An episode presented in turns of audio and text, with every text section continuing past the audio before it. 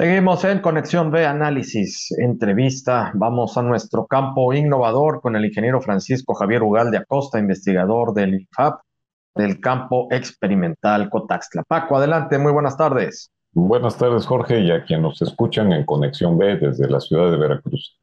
Esta tarde, con motivo de las fiestas patrias, voy a comentar sobre uno de los símbolos que nos identifican como mexicanos, el maíz. En esta ocasión haremos un viaje al ancestro del maíz, el teocintle, o también llamado el grano de los dioses. De acuerdo a la leyenda de los soles, Quetzalcóatl hizo que lloviera fuego del cielo y quitó a y puso por sol a su mujer Chalchicuitle durante más de 300 años, donde la gente comía de una simiente como maíz que le decían sin concopi, refiriéndose precisamente al maíz teocintle, que es el ancestro del maíz que conocemos. Los maíces, estos denominados teocintles, son los parientes silvestres del maíz y son antecesores directos donde se domesticó al maíz como cultivo por los antiguos habitantes de Mesoamérica. Estos teocintles son parientes de los pastos. Algunos viven por un año y otros son perennes, o sea que están constantemente produciendo. Esto lo hace un tanto similar al maíz, porque cuando son pequeños son muy parecidos y solamente los identificamos o los diferenciamos ya cuando están grandes. Estas poblaciones de maíces teosimples se encuentran ubicadas desde el sur de Chihuahua, en México, hasta Costa Rica, pero donde está la mayor concentración precisamente es en México.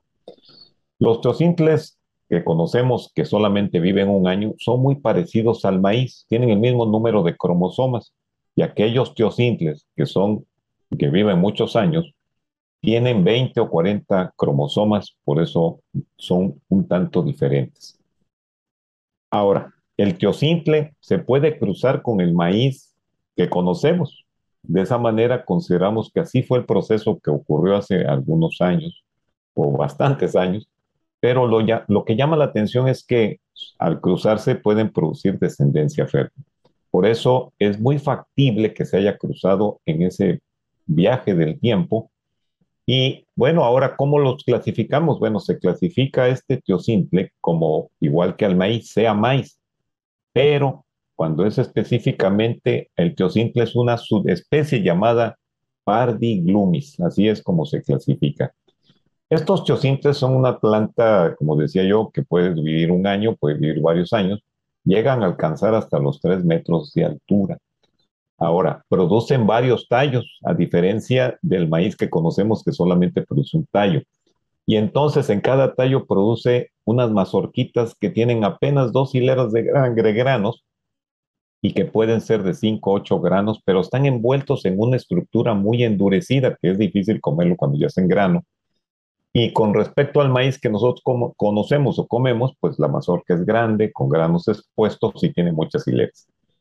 las diferencias en el maíz que conocemos con el teocintle son, es el proceso de domesticación que ocurrió hace 9000 años, porque y ahora, ¿por qué les voy a decir exactamente estas fechas? Ya que en los trabajos que se han hecho prácticamente fuera de nuestro país la evidencia genética del teocintle, específicamente de la que está en la cuenca del río Balsas, o sea, del lado de, Guerrero, en base a los estudios del radiocarbono y otros análisis que hicieron de los microfósiles encontrados en los, en los metates sin patas donde hacían la molienda del maíz o el carbón utilizado para preparar los alimentos, ahí empezaron a hacer esos estudios. ¿Dónde se encontraron estos restos arqueológicos? En la cueva de Jicuatostla, en la región de la cuenca del río Balsas, en Guerrero. Ahí también ocurrió la domesticación del maíz como cultivo, calculan entre los 8.700 o los 9.000 años. Es lo que coincide con dos trabajos en forma separada que se hicieron en Estados Unidos y en un centro de investigación en Panamá, donde se llevaron estas muestras para contribuir al conocimiento. Es un trabajo de evolución genética del maíz moderno. Ahora, ¿dónde ocurrió esto? Pues seguramente cuando los antiguos pues, este, habitantes de ese México sembraban precisamente porque ya estaban un tanto estacionados en algún lugar. Eso no quiere decir que no se movieran, porque ahora consideramos que los hallazgos de este maíz, el origen y la misma agricultura, pues es un asunto multicéntrico, o sea, puede ver eh, de diferentes lugares, como ya comentamos la semana pasada en Tehuacán, en Oaxaca también encontraron otras cosas, en Guerrero, pero todos están cerca de ahí, o sea, es una zona muy específica. Y eso es lo que hasta la fecha se lleva de conocimiento sobre el origen del maíz y de la misma agricultura, trabajo que seguramente va a seguir generando información, Jorge. Oye, Paco, y, en ese sentido, no, pues qué buen dato, por supuesto, como siempre nos traes. Eh, eh, ¿Cuándo es eh, donde evoluciona? ¿En qué momento es el que evoluciona del teocintle al maíz que ya conocemos? ¿Hay algún dato específico donde, donde esté ese, ese brinco?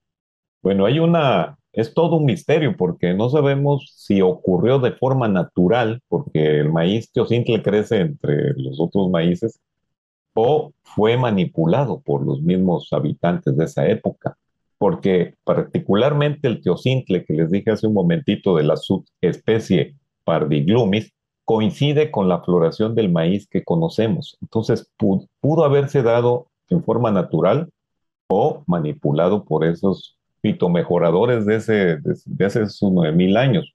Ahora, ya están más seguros porque los trabajos actualmente ya con equipamiento y con metodologías más específicas para la data de las fechas, ya se están acercando más a concluir. Pero todo ocurre ahí entre el Tehuacán, la cuenca del Balsas en Guerrero y pegado ahí a Oaxaca. Eso es precisamente porque ahí es donde se pudo resguardar y perdurar estos, estas, estas, estos hallazgos de maíz. Y se piensa que ahí es donde se inicia eh, pues la, la, misma agricultura como la conocemos, digo, como la conocemos en que ya se dedica un grupo a, a sembrar y a producir, ¿no?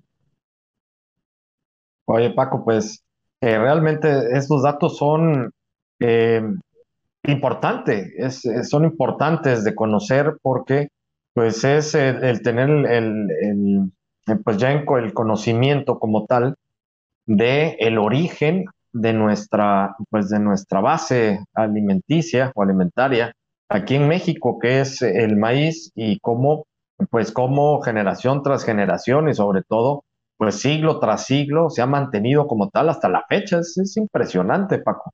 Sí, Jorge, y bueno, debo decirte que estas investigaciones ocurrieron entre el 2008, 2009 y fueron suspendidas por otras razones muy, hoy este, por riesgos de seguridad para la gente que trabajaba en esto y fueron realizadas y financiadas por la Fundación eh, Nacional de Ciencias en Estados Unidos, National Geographic, el Museo Nacional Smithsoniano de Historia Natural y otros organismos externos, pero todos bajo la coordinación del Instituto Nacional de Antropología e Historia de México.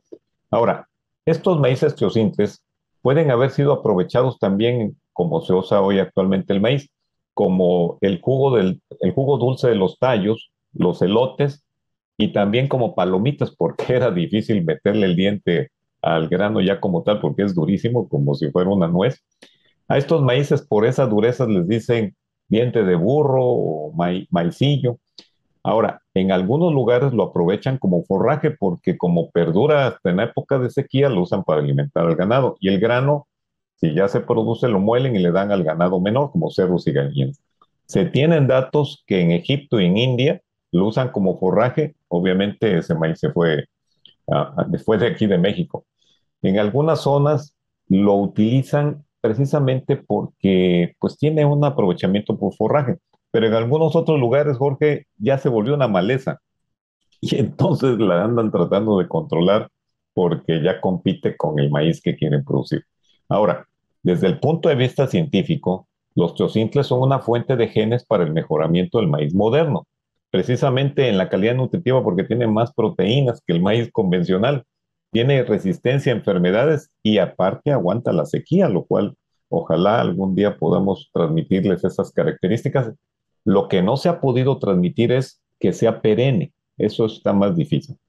Ahora, todos los investigadores agrícolas que han trabajado concluyen que los teocintles y las razas nativas de maíz son parte vital, escucha esto Jorge y amigos, son parte vital de la base genética del cultivo de maíz en el mundo.